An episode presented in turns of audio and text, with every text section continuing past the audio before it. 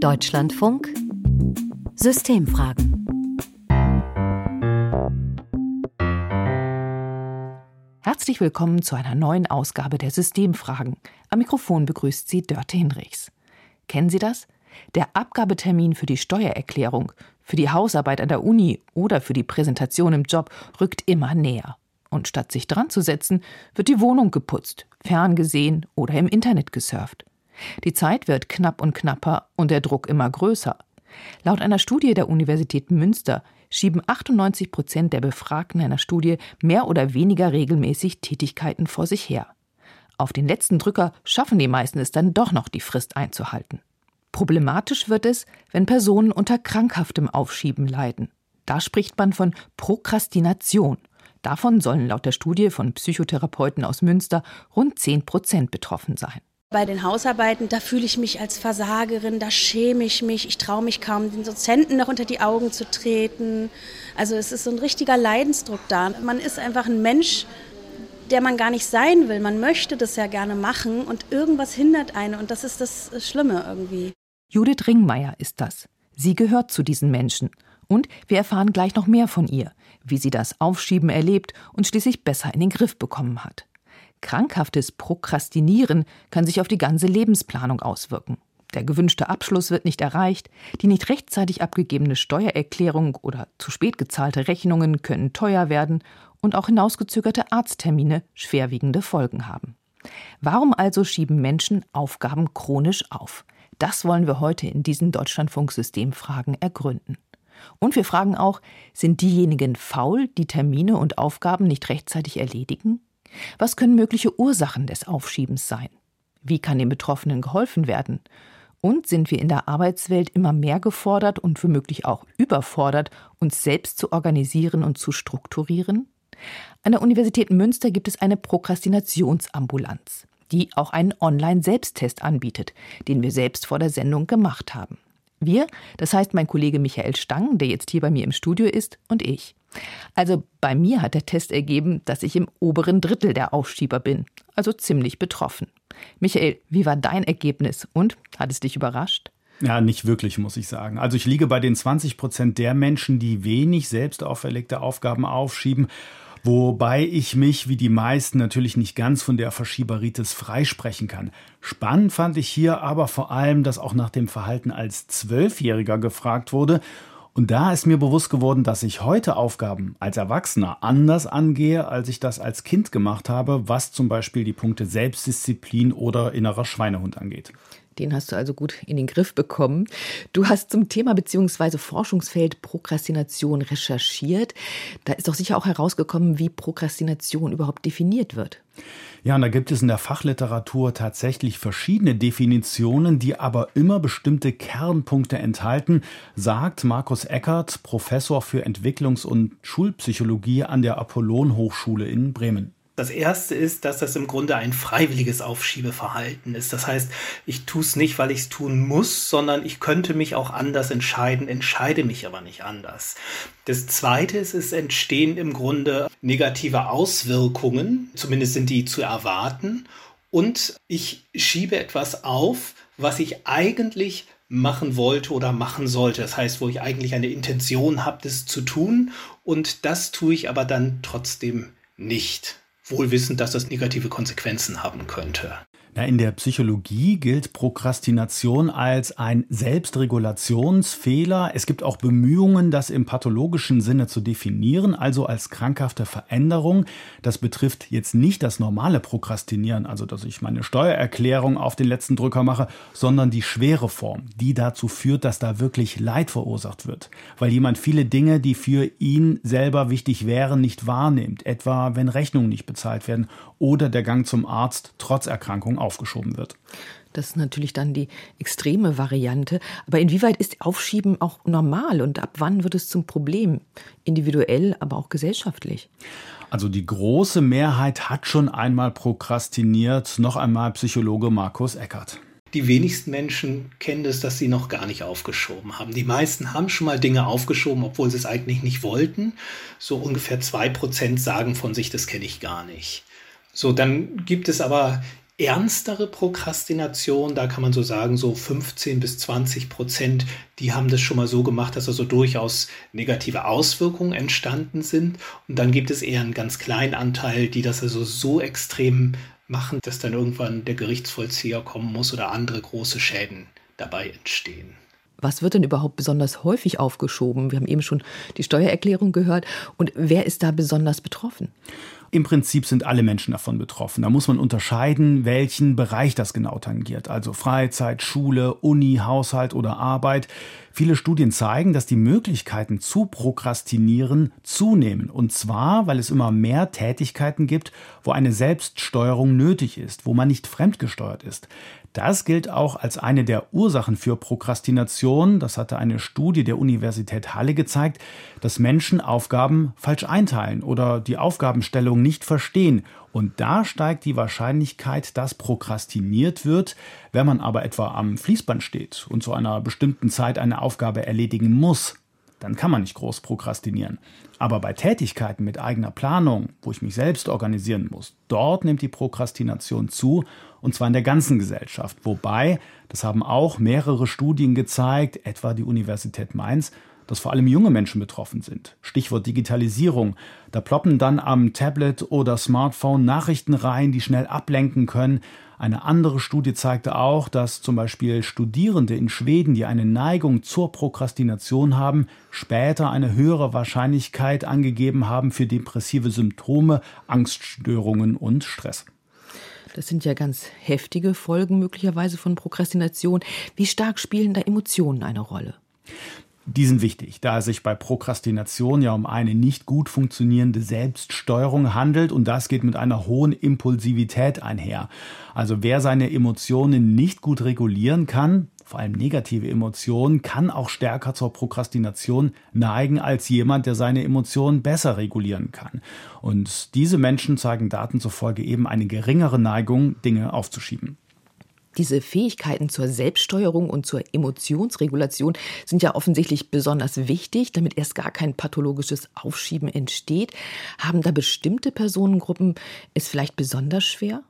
Ja, durchaus. Also Professor Markus Eckert erwähnt da noch eine besonders betroffene Gruppe. Wir arbeiten zum Beispiel mit Menschen zusammen, denen es schwerer fällt, Aufgaben strukturiert zu erledigen, zum Beispiel weil sie ein ADHS haben oder andere Schwierigkeiten, sich selbst zu organisieren. Für die ist im Grunde der gleiche Aufwand, etwas zu tun, also sich zu organisieren, zu strukturieren, etwas zu planen und es umzusetzen, sehr viel schwieriger als für Menschen, die zum Beispiel kein ADHS haben. Also eine Aufmerksamkeitsdefizit-Hyperaktivitätsstörung, also ADHS, die sich ja oft im Kindes- und Jugendalter entwickelt und die im Erwachsenenalter bestehen bleiben kann und die unter anderem ja auch mit gestörter Konzentrationsfähigkeit einhergeht. Wie lässt sich denn jetzt vorbeugen oder vielleicht anders gefragt, kann man Prokrastination verhindern bzw. erfolgreich therapieren? Wenn man auf die mit der Aufgabe verbundenen negativen Emotionen schaut, da gibt es verschiedene Ansätze. Wenn ich eine Aufgabe erledigen muss, die ich jetzt per se blöd finde, also eine wirkliche Abneigung, Ablehnung habe und sie nur mit großem Widerwillen mache, dann prokrastiniere ich eher als wenn ich das versuche, positiv zu besetzen. Das hat das Team um Markus Eckert auch gezeigt, dass Menschen gestärkt werden können, wenn sie ihre Emotionen regulieren können. Die Aufgaben, die bleiben natürlich bestehen, die kann einem jetzt niemand abnehmen, aber die emotionale Bewertung der Aufgabe, die kann man verändern und das sind solche Dinge, die man bei Verhaltenstherapien lernen kann. Und wenn ich jetzt noch keinen Therapieplatz habe, was kann ich bis dahin machen? Wo finde ich da Hilfe? Es gibt mittlerweile von verschiedenen Hochschulen und Forschungseinrichtungen Hilfsangebote, angefangen bei dem eingangs erwähnten Selbsttest der Prokrastinationsambulanz der Uni Münster. Es gibt für Studierende zum Beispiel bundesweit an vielen Hochschulen regelmäßig das Angebot der langen Nacht der aufgeschobenen Hausarbeiten.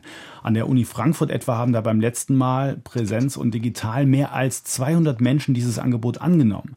Da gibt es Tipps zum wissenschaftlichen Arbeiten, Workshops, Entspannungsübungen in den Lernpausen Blaupausen und vieles mehr. Und es gibt natürlich zahlreiche YouTube-Tutorials, manche direkt von Forschungseinrichtungen, etwa vom Karlsruher Institut für Technologie KIT. Da gibt es also eine ganze Reihe nützlicher Tipps und Tricks. Was sind denn das für Tipps? Einfache Dinge, wie Zettel schreiben, Zeitpläne aufsetzen und natürlich auch befolgen. Damit programmiert man das eigene Gehirn so, das ist die Idee dahinter, dass ich in die automatische Verhaltenskontrolle gehe und die Aufgaben erledige. Denn häufig, und da ist sich die Forschungsliteratur einig, helfen bei den nicht schweren Fällen manchmal wirklich ein paar kleine Schrauben, die gedreht werden müssen und die Betroffenen, die prokrastinieren dann deutlich weniger. Das wollen wir gleich noch vertiefen am Beispiel eines Uni-Workshops zum Thema. An den Hochschulen ist das Thema ja durchaus präsent, aber ist es dennoch vielleicht auch ein Tabu oder bekennt man sich auch zunehmend dazu als Prokrastinierer oder Aufschieber?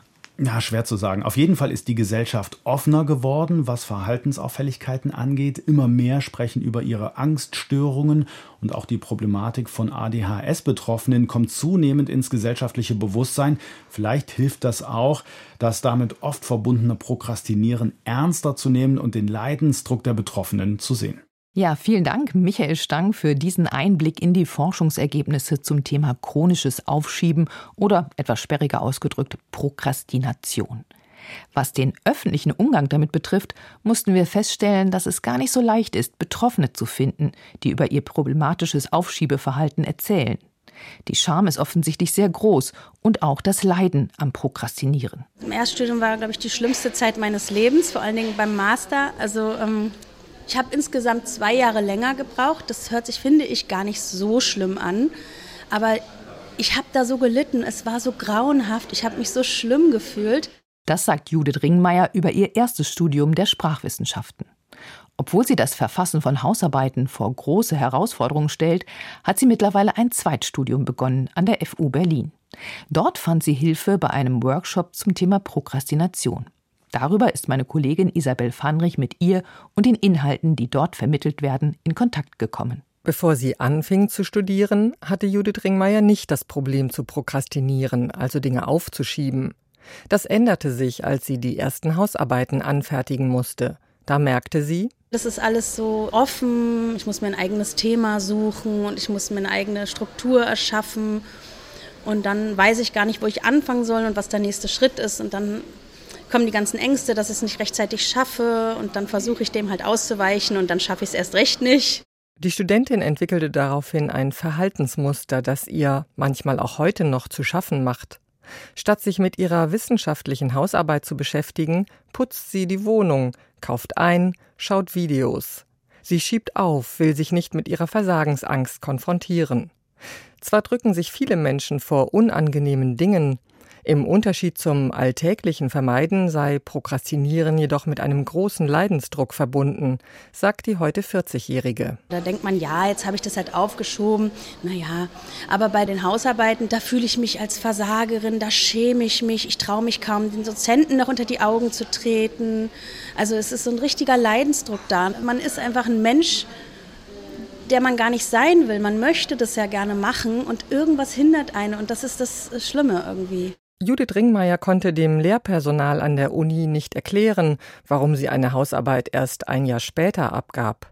Vielleicht, so der quälende Gedanke, wurde sie deshalb für faul und desinteressiert gehalten. Eine Dozentin habe sie sogar gefragt, ob sie fachlich geeignet sei. Sie selbst aber dachte, ich muss es unbedingt schaffen und es ist total wichtig für mein Leben, dass ich das schaffe. Und wenn ich das nicht schaffe, mein Studium, dann weiß ich gar nicht, ich habe gar keinen Plan B, was ich dann überhaupt machen soll. Und es ist auch die Schande, ein Studium abzubrechen. Und so ist es eben so ein Druck dann dahinter, dass man diesem Druck einfach ausweichen will und sich lieber ablenken möchte. Die Studentin suchte Hilfe bei Beratungsstellen und in Therapien, doch das Nachforschen in der Kindheit und das Bearbeiten der Ängste führten nicht weiter. Sie brauchte für das erste Studium zwei Jahre länger als nötig und entschied sich trotzdem für ein zweites, weil sie unbedingt Lehrerin werden wollte. An der FU Berlin stieß sie schließlich auf den Workshop Prokrastination. Den bietet die psychologische Beratungsstelle bereits seit vielen Jahren an. Der Kurs ist immer voll und es gibt sogar Wartelisten, erzählt die zuständige Psychologin und Psychotherapeutin Beate Benjamin. 70 Prozent der Studierenden würden das Phänomen des Aufschiebens kennen und von diesen hätte ein Viertel größere Probleme damit. Also, dass ich zum Beispiel mein Studium sich verlängert, weil ich eine wichtige Hausarbeit oder die Bachelorarbeit nicht abgebe, Fristen nicht einhalte und der Berg an Dingen wächst. Ich gerate immer mehr in Stress und dann kann es auch bis hin zu Depressionen in der Folge kommen, wenn es sich immer weiter verschlimmert und über viele Jahre anhält. Mal steckt eine Prüfungsangst dahinter, mal ein Studiengang ohne enge zeitliche Vorgaben, wie bei Judith Ringmeier. Das Aufschieben erfüllt den Zweck, Emotionen zu regulieren, sagt Beate Benjamin. Die Anspannung, eine Aufgabe möglicherweise nicht erfüllen zu können, fällt zum Beispiel angesichts der unmittelbaren Belohnung durch einen abgewaschenen Geschirrberg weg. Ein Fehlschluss, denn langfristig wächst der Aufgabenberg und das unangenehme Gefühl, etwas erledigen zu müssen, meldet sich zurück, so die Psychologin. In ihrem Workshop geht es darum, den Mechanismen des eigenen Aufschiebeverhaltens auf die Spur zu kommen und mit verhaltenstherapeutischen Maßnahmen Schritt für Schritt umzulernen. Erstmal so ein bisschen zu schauen, ne, wie genau sieht das Problem bei mir eigentlich aus, wann schiebe ich auf, mit was schiebe ich auf. Erstmal das zu beobachten, also eine Selbstbeobachtung ist eigentlich immer Teil davon. Ein Prinzip in dem Workshop ist auch zu gucken, dass man eben ganz, ganz klein startet und auch nur das macht, was realistisch ist. Und man kehrt die Motivation um. Man geht weg von einem Ich muss und ich muss ganz viel und ich muss nur das hin zu einem Ich habe nur ein ganz begrenztes Zeitfenster, in dem ich lernen darf oder an der Hausarbeit schreiben darf. Und darüber hinaus darf ich nicht an meinem Projekt arbeiten, sondern habe Freizeit. Wenn ein Gut verknappt wird, wird es auf einmal wertvoll. In der Woche vor ihren Treffen beobachten die Workshop-Teilnehmer, womit sie ihre Zeit verbringen und wie viel sie an ihrer Hausarbeit sitzen.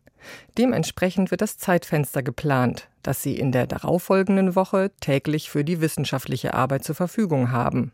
Und je nachdem, wie gut ich es schaffe, das einzuhalten, darf ich mein Fenster erhöhen. Das heißt, ich erarbeite mir ein, ein längeres an meinem Projekt arbeiten können durch pünktliches Beginnen.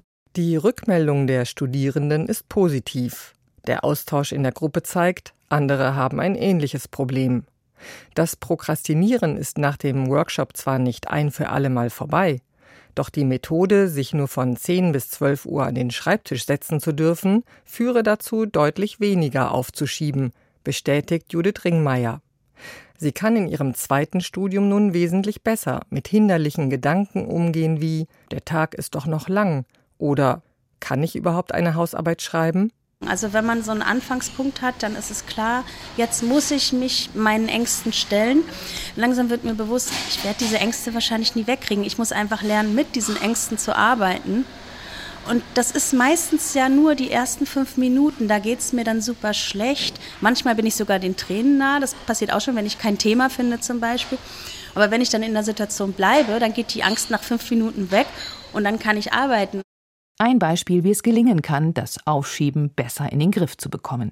Isabel Vanrich berichtete über eine Betroffene und verhaltenstherapeutische Methoden, die in einem Workshop an der FU Berlin eingeübt werden. Morgen, morgen, nur nicht heute, sagen alle faulen Leute. Diese Redensart trifft auf die chronischen Aufschieber so nicht zu, haben wir erfahren. Sie tun andere Dinge, lenken sich ab und können ihre Emotionen nicht so regulieren, wie es nötig wäre, um sich zu organisieren und eine Aufgabe konzentriert anzugehen. Doch es gibt Maßnahmen, die helfen können. Dann wird man zwar vielleicht nicht jemand, der alles immer pünktlich vor dem Termin erledigt, aber die alljährliche Steuererklärung, die Hausarbeiten, Präsentationen, Rechnungen oder Arzttermine können einen dann nicht mehr so schrecken. Das Ende der heutigen Ausgabe der Systemfragen lässt sich nicht länger auf die lange Bank schieben. Und hier schon ein Blick auf die kommende Woche. Da schauen wir dann auf die neue Mitte-Studie zu Rechtsextremismus in Deutschland. In den Systemfragen immer donnerstags abends, auch in unserer Deutschlandfunk Audiothek-App, wo Sie uns unter meine Podcast natürlich auch abonnieren können. Noch einen schönen Abend und danke fürs Zuhören, sagt Dörte Hinrichs.